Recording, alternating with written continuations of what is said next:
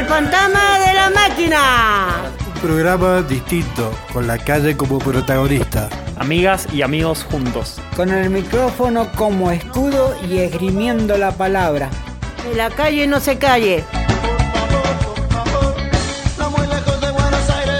Hola, ¿qué tal? ¿Cómo estás? Acá nosotros empezando y comenzando el programa El Fantasma de la Máquina. Te saludamos desde el programa número 387 y eh, ahora comenzamos con la mesa de presentación. Bueno, a todos los radioescuchas, encantado otra vez formar parte de, la radio El Fantasma de la Máquina. Mi nombre es Jorge Roca y tengo, tenemos aquí en la radio un amigo que el, el, programa pasado me prometió estar y no estuvo, pero hoy vino. Este, gracias Rubén por tu compañía. Bueno, yo me llamo Rubén, eh, también formo parte de la calle, soy amigo de hace muchos haciendo el fantasma de la máquina. Para, para mí un manso programa, un tremendo programa y podemos tocar los temas, profesor, que usted eh, de placa, ¿no? Bueno, muy buenas tardes para todos, para todas. Eh, la verdad que muy contento, un nuevo programa, El Fantasma de la Máquina. Y bueno, vamos a tocar varios temas en los diferentes bloques, así que no se vayan de ahí, va a estar bastante variadito el, programa, así que eh, quédense ahí. Y obviamente le vamos a mandar un saludo, un gran saludo y abrazo a todas las radios que nos transmiten semana a semana, que ahí Mire les va a contar cuáles son. Uy, justo a la más ciega le pidieron que, que lea esto. Bueno, buenos días. Mi nombre es Milagros. Queremos, bueno, contarles que estamos saliendo por la radio Cuyum, que es FM 89.3, Radio La Mosquitera, FM 88.1, La Leñera, que es 97.7, la radio Tierra Campesina, que es 89.1, y por último por Radio Abierta, que es 107.9. Y para quienes no, no, estén acostumbrados, no les guste poner las radios, para los más modernos, también estamos en Spotify. Así que ahí tienen subidos todos los programas. Así es, bueno, un saludo a todas las radios y a toda la gente que nos escucha siempre. Yo soy Francisco y bueno, también un saludo acá a todos los que estamos compartiendo en la mesa. Muy contento de estar en otro programa. Y bueno, ya se va yendo nomás el primer bloque, la ronda de presentación. Voy a dejar acá, el Rubén me parece tiene ganas de pedir un tema, ¿no? Bueno, ya que estamos acá en Mendoza, siempre pido temas de, músicos extranjeros. Quiero pedir un tema de los Enanitos Verdes, un clásico que es de un amigo mío. Si me estás escuchando en algún lado, dime, es para vos, que se llama Lamento Boliviano. Me quieren agitar, me incitan a gritar. Soy como una roca, palabras no me tocan. Adentro hay un volcán que pronto va a estallar. Yo quiero estar tranquilo. Es mi situación,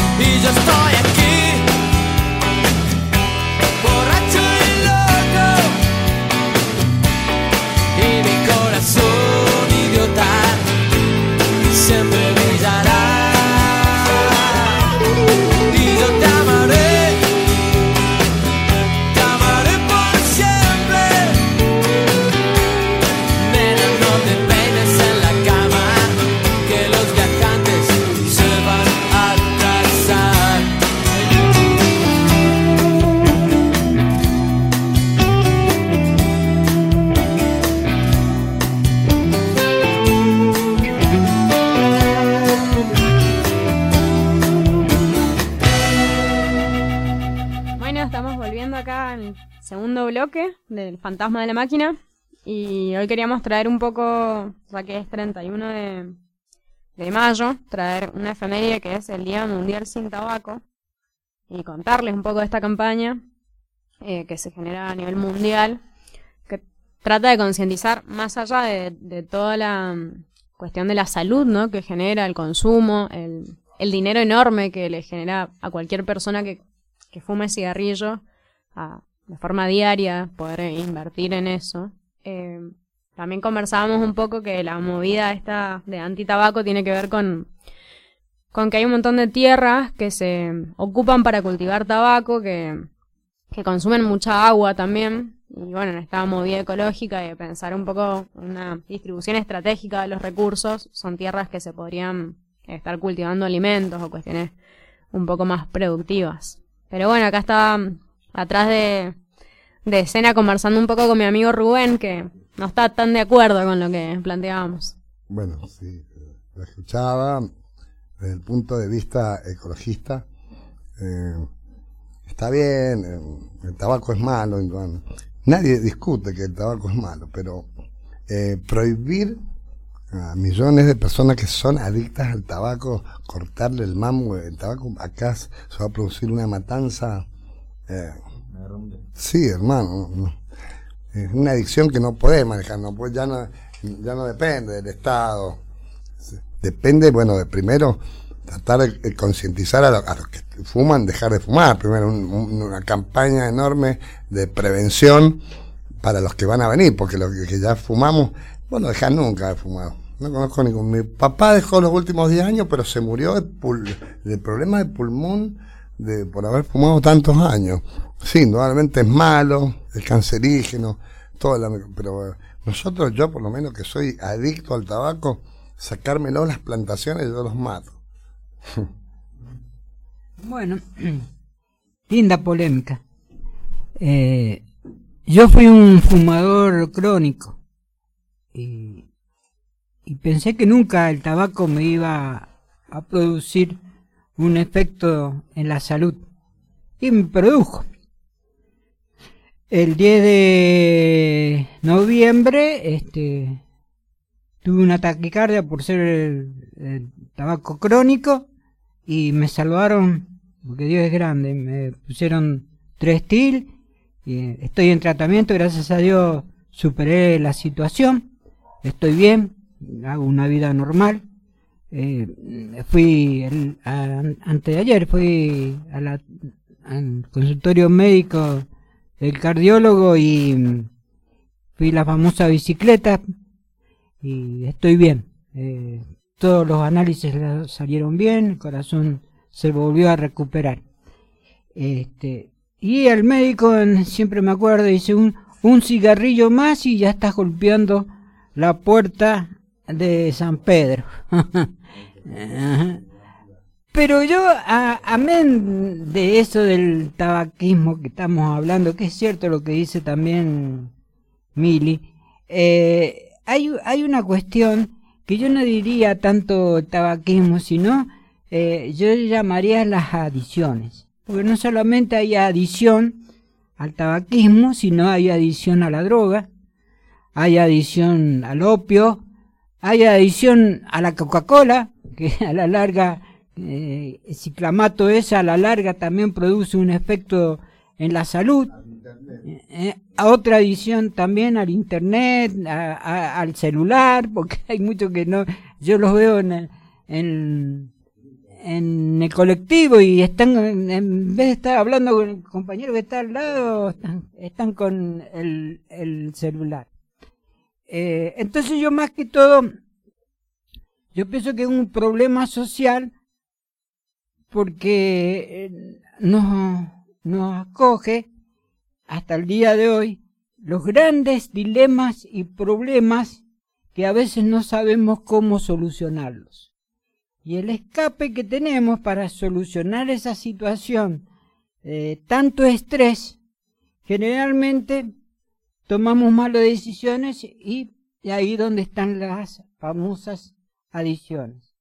Y el tabaco es una de las adiciones eh, más peligrosas a nivel mundial porque eh, produce no solamente enfermedades en los pulmones, sino también el corazón, riñones y otras partes del cuerpo, porque no es natural.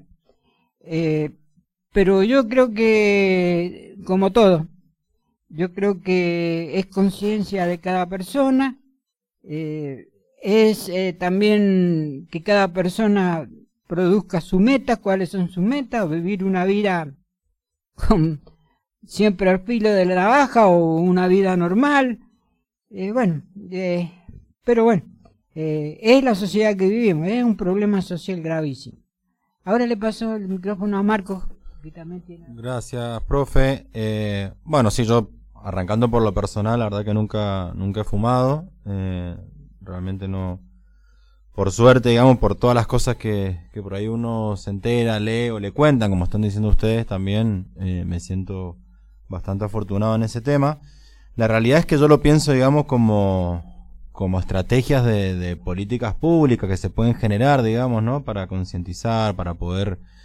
Y la verdad es que es muy complejo. Hay países donde les ponen mucho impuestos a las tabacaleras y, demás para que el producto sea bastante caro, pero la realidad es que eso lleva a una consecuencia aún peor, que es que las personas no tienen dinero para poder comprar un cigarrillo más o menos de no sé si de calidad, pero que te da menos mal, y terminan yendo a, a cigarrillos, digamos, de menor calidad, peores, digamos, entonces como que no hay manera de entrarle, digamos, ¿no? Como que la verdad que es muy complejo y, y me parece todo un desafío, me parece interesante que existan este tipo de días, donde se hable, donde se ponga en discusión, donde se ponga arriba de la mesa, digamos, este tipo de problemática, porque la realidad, yo no quiero ni saber cuánto es la estadística de cuántos fumadores hay, por cada 10 habitantes, digamos. Yo la verdad que me parece que debe ser eh, bastante alto.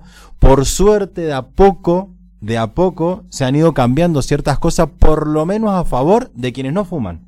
Digo, antes vos entrabas, a ver, en los 90, principios del 2000, vos entrabas a un banco, a un, a hacer un trámite, a un municipio, a cualquier oficina del Estado, y todo el mundo estaba fumando como si nada, digo. Y en un supermercado y en todos lados, digo. Entonces, por suerte, por lo menos ahora, el que tenga ganas de fumar y demás tiene que ir afuera, a otro lado, para no eh, molestar al resto que no tiene ganas, digamos, de estar eh, bancándose todo el humo. Así que bueno, por lo menos veo ciertos avances, digamos, a medida que va pasando el tiempo. Lo mismo, yo personalmente lo he dicho mil veces, lo tengo que decir una vez, estoy en contra de prohibir. Estoy en contra de prohibir porque el prohibir genera el mercado paralelo. Cuando en los años 30 no se podía tomar licor en Estados Unidos, eh, lo prohibieron. Y bueno, el mercado negro, ahí, ahí tuvieron a Capone y todos los mafiosos que se llenaron la, guita. Prohibir es una estupidez, prohibir, porque la prohibir genera, el, el, a ver, el, vos prohibís algo y se genera inmediatamente el mercado negro. En, en Rusia, en la Unión Soviética, de, lo, de, la, de la década de la Guerra Fría, no, eh, eh, no se vendían las Coca-Cola, estaba prohibido todo el occidentalismo. Sin embargo, había un mercado negro que en, la Plaza Roja vos una Coca-Cola por eh, mil dólares. el prohibir no es la forma. Sí educar y entender que las adicciones tocan lo sensible, el, cuerpo sensible. Es, yo, es muy difícil ahora explicar em, cómo se puede salir de las adicciones. Eh, yo digo que la, adicción proviene de, tu cuerpo sensible, de, sensorial, de, la parte eh, eh, no, no mental, pero termina siendo una adicción en tu mente. Por ejemplo, cualquier adicción. Primero toca lo sensible, a ver, la probás, pero se va mentalizando, se va haciendo, la mente lo va incorporando como algo más, y ahí se crea la adicción. A la cocaína por lo menos es así el metabolismo de la mente, el metabolismo del cuerpo, ya te lo demanda todos los días. Y el fumar es exactamente las adicciones. Hay que ver por qué se producen las adicciones. Es un tema que podemos hablar en otro momento. Sí, coincido con vos, Rubén, que la prohibición. De hecho, hoy las miradas en, relación al laboraje desde salud o el consumo tiene que ver con la reducción de daños, ¿no? con prohibir y pensar que los jóvenes, por ejemplo, no tienen que consumir eh, drogas, sino que, bueno, eh, probablemente va a suceder, entonces eduquemos en que eso sea un consumo responsable. Pero, bueno, de lo que decía el profe, también pensaba que vivimos en una sociedad de consumo, entonces eh, nuestro este sistema capitalista nos conduce a también a vincularnos de forma em, adicta a un montón de cosas. Todo es como posible de ser mm, una adicción eh, a cualquier objeto, cualquier mm, eh, persona, o sea, hasta un vínculo, digamos, eh, puede ser adictivo en tanto el modo en el que yo me vinculo. Pero bueno, estamos en, un, en una lógica de querer más, más todo el tiempo, entonces por algo hay tanta ansiedad y, tan eh, frecuentes estas patologías. Y como para tirar un datito así claro, eh, en Argentina mueren 45 mil personas por año por enfermedades relacionadas con el tabaco. Eh, esto corresponde a un 14% de todas las muertes en el país. Entonces, bueno, un- un- una cifra que impacta. Sí, yo comparto lo que están hablando. En realidad, siempre lo que es consumo o hábitos que atentan contra la salud, este, son, son casi movidos también por una gran empresa atrás que se dedica a, aprovecharse de, de esta vulnerabilidad que tiene la persona que empieza a, a fomentársele el hábito de, de fumar en este caso.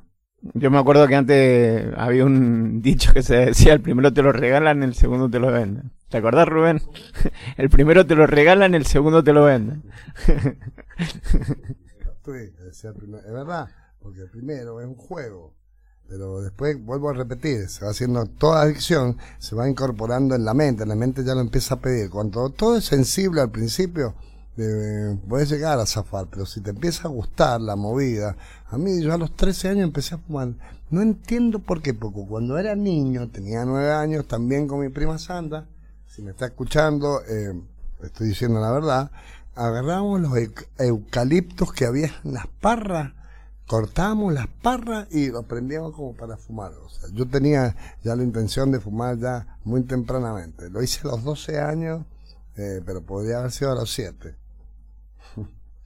Sí, en realidad yo también. Me Eh, encanta fumar, primero.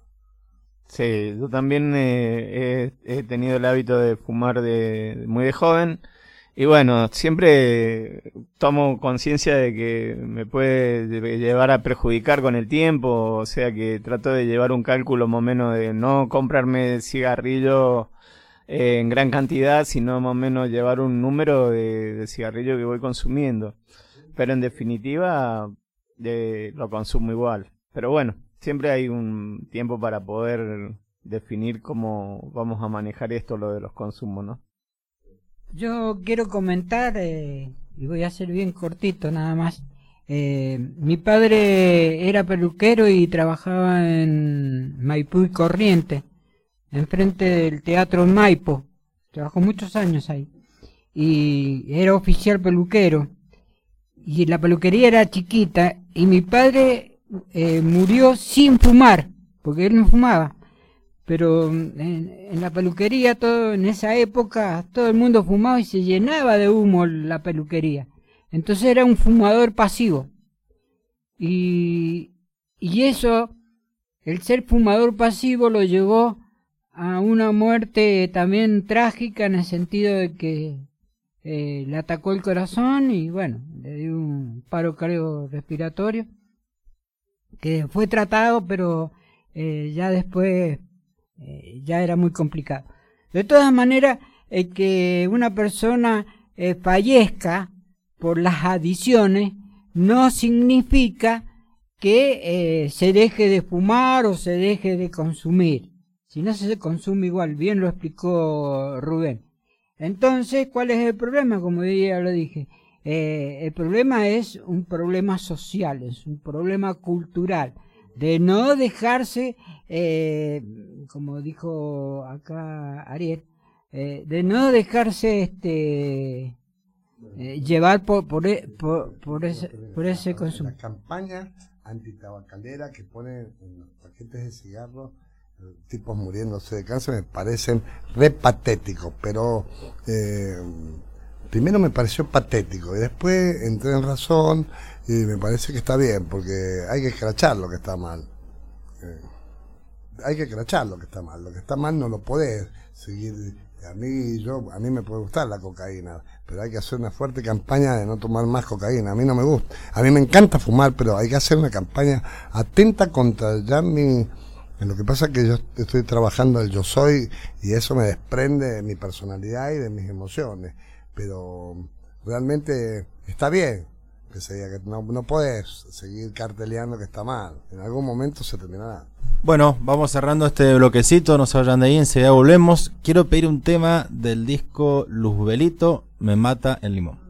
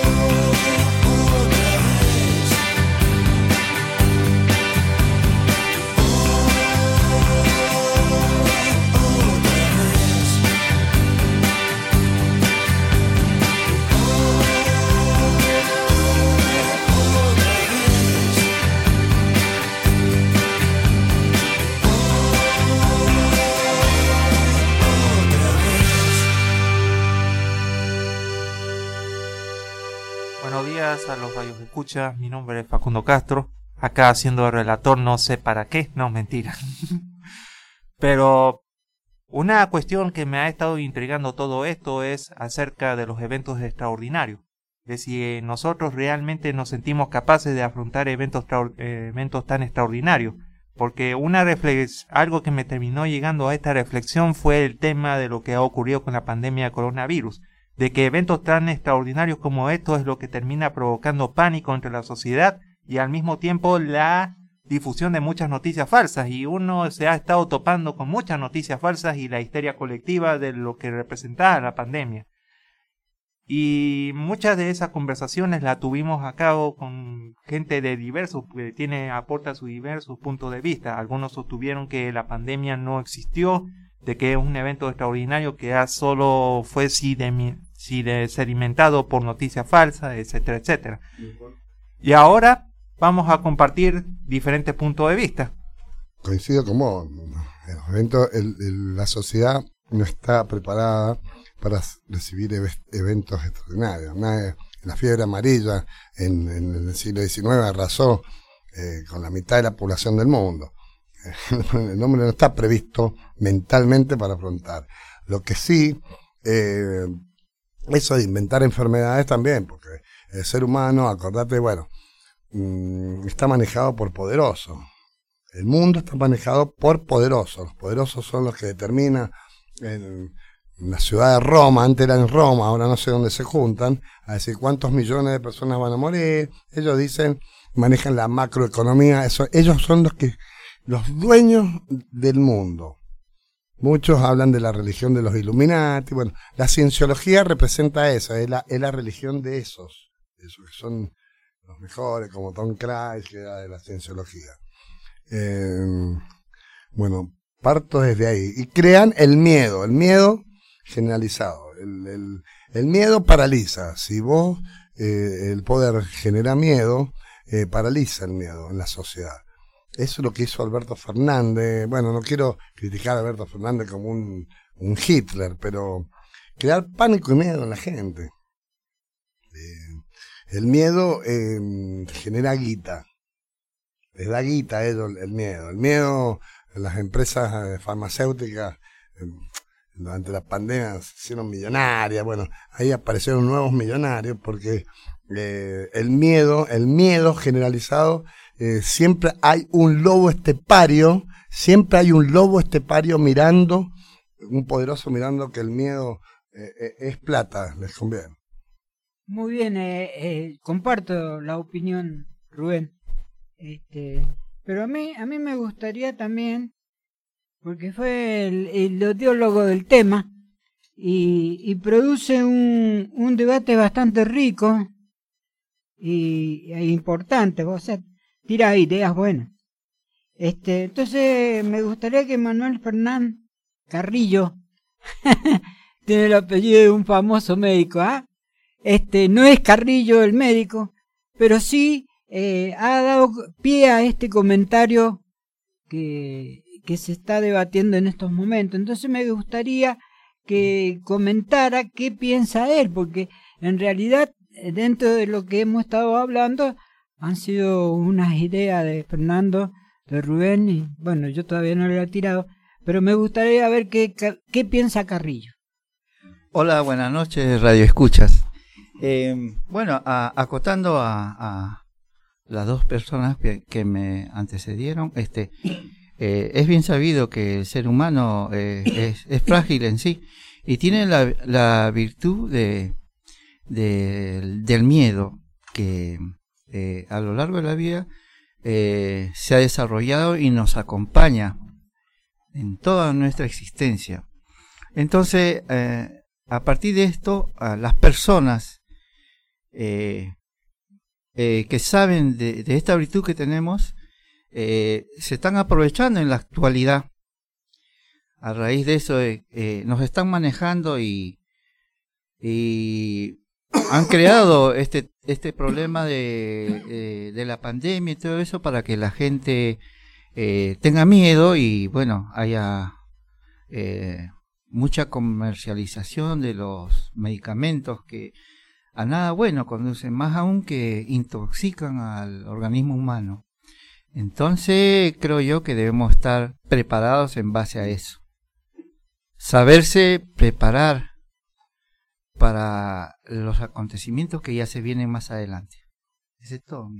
un minuto con lo que dice el maestro, que coincido totalmente. Acordate que el miedo es, el miedo es contrario al amor. Nosotros en la metafísica decimos, cuando hay amor, en vos no hay miedo. Jesús le dice a los apóstoles en la palabra, ¿de qué tienen miedo si yo estoy con ustedes? El miedo es contrario al amor. Cuando vos tenés miedo, no tenés amor. Y cuando vos tenés amor, no tenés miedo. Este, yo, yo quiero dar ya un, un comentario que pienso yo que es la base del problema que hoy día se vive a nivel mundial y de por qué las pandemias. Porque no solamente fue la pandemia del COVID, en la historia hubo varias pandemias. Estuvo la fiebre española, mató mucha gente, eh, la fiebre amarilla. Pero cuando vos tomás la recopilación de toda esa historia, vos te das cuenta que en realidad esas enfermedades o esas pandemias eh, vienen sobre la base de una cultura de la sociedad. ¿Mm? La sociedad, eh, como bien se habló en el programa anterior, del consumo. Entonces tenemos una sociedad de consumo y esa sociedad de consumo a veces no tiene límites. Entonces no tener límites produce estas enfermedades pandémicas porque su costumbre o su forma de alimentación ha cambiado más allá de lo natural. Entonces, entonces produce esa situación que quién se beneficia. Se benefician los grandes laboratorios y las grandes empresas. ¿Por qué? Porque son los que producen ese remedio fantástico que lo cura todo y que te cobran una millonada de pesos. Entonces, es, es como en un, en un momento dije este, que los capitalistas viven de la desgracia ajena. Los capitalistas viven de la pobreza. Los capitalistas viven de la indigencia y de todas estas situaciones catastróficas que vemos habitualmente. No hay peor eh, situación eh, terrible que el de un hospital. Y las grandes empresas viven de los muertos. ¿Ah? Grandes empresas, grandes funerarias, se hacen a costilla de los muertos. Entonces, es un círculo que hasta el día de hoy no sabemos cómo cambiarlo. Bueno, ahora le voy a dar la palabra a mi compañero que quería comentar algo y, bueno, yo quería redondear la, la idea. El tema es que, ¿qué clase de capitalismo es el que se practica? Hay un capitalismo que no es tan dañino y hay un capitalismo que es completamente voraz. Estábamos hablando de costumbres y todo eso. Ahora es fácil decir que uno se topa con Estados Unidos y todo eso, que es un país capitalista por excelencia. Uno puede decirlo fácilmente. China es comunista, pero también sigue siendo capitalista. Y encima los dos tienen una forma distinta de practicar el capitalismo. El de los chinos es el capitalismo más extremo, porque ahí tenés un capitalismo donde no tenés derecho. Allá en el capitalismo en China te expropian completamente de una propiedad privada, porque allá no tienen el concepto de propiedad privada y lo utilizan para levantar una empresa. Vos tenés en Estados Unidos un capitalismo que tal vez no sea tan extremista, porque ahí vos tenés un Estado de Derecho. Y eso también puede pasar que puede aparecer la justicia con la balanza y ponerle freno. Eso en China no existe. Además hay algo que también no poco se menciona respecto a lo que es la pandemia, que es donde yo me quería meter. No siempre tiene que ver con las, la necesidad de consumo lo que hace surgir las pandemias. El tema es el que el ser humano tiende a ser demasiado invasivo respecto al hábitat natural de los animales. No olvidemos que a veces la no olvidemos que la principal fuente de todos los virus siempre ha sido la zoonosis, o sea, de que siempre se transmite de forma animal. Nosotros estamos invadiendo el ecosistema. Por eso tanto el pangolín, que comemos murciélago, comemos cualquier porquería, está bien. Podemos ser consumistas y todo eso, que eso está mal, o no hay que ser tan consumistas, pero también tenemos que evitar comer tantas porquerías. Uno no puede comer un murciélago solo por el hecho de mantener un hábitat cultural, porque parte de los chinos, de comer un murciélago, también es algo cultural de ellos. Y, nos, y los chinos, bueno, hay muchos prejuicios que también rodean a los chinos porque son unos asquerosos, podemos decir, comen murciélagos, comen cosas, perros, exactos, etcétera, etcétera. Lo que dice él es una verdad total, porque se produce cuando el hombre transgrede. Cuando el hombre viola lo natural, se producen los virus. Cuando el hombre invade eh, eh, eh, lo natural, es cuando se producen los virus. Positivo, es. Bueno, ya nos estamos quedando sin tiempo, así que vamos cerrando este último bloque. Un tema que da para, para largo, así que lo podemos retomar en otro momento. Em, y bueno, yo quería pedir un temita para cerrar. Em, un tema como para recordar también en esta cuestión histórica de las mujeres, ¿no? Siempre hablamos por ahí en relación a la educación, aparece Sarmiento, qué sé yo, como, como figura, pero acá que fue el Día de los Jardines Infantes, que fue el 28 de mayo, se celebra en conmemoración a, a Rosario Vera. Hay un tema que canta Mercedes Sosa que se llama Rosarito Vera, eh, que fue una mujer mm, de orígenes muy humildes, que, que luchó mucho por la educación, creó también los primeros jardines infantes acá en Argentina. Así que, bueno, para cerrar este programa del fantasma con una mujer histórica y, y también revolucionaria. Gracias.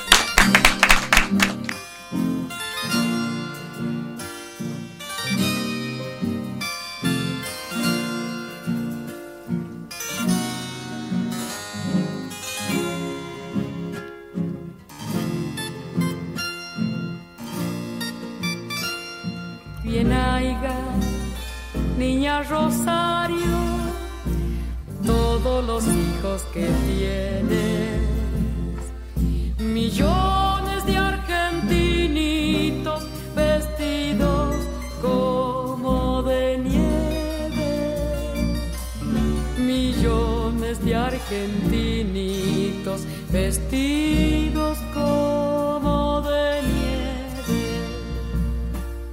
con manos sucias de tiza, siembra semillas de letras y crecen abecedarios en tu corazón, maestra, y crecen abecedarios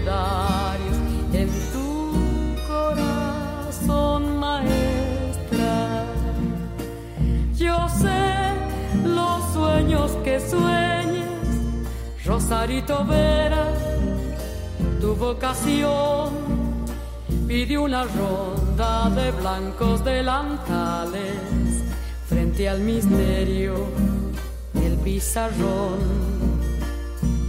Pide una ronda de blancos delantales frente al misterio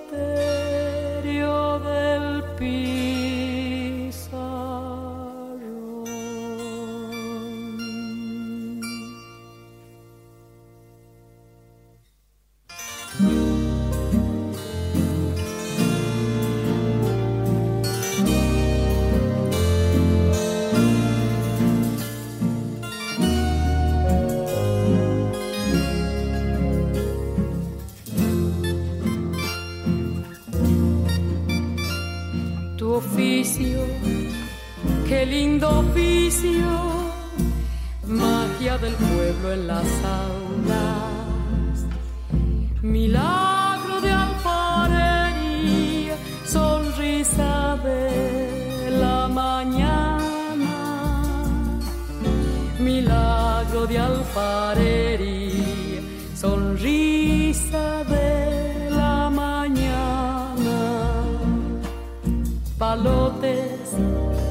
su más y restas, tus armas son maestrita. Ganar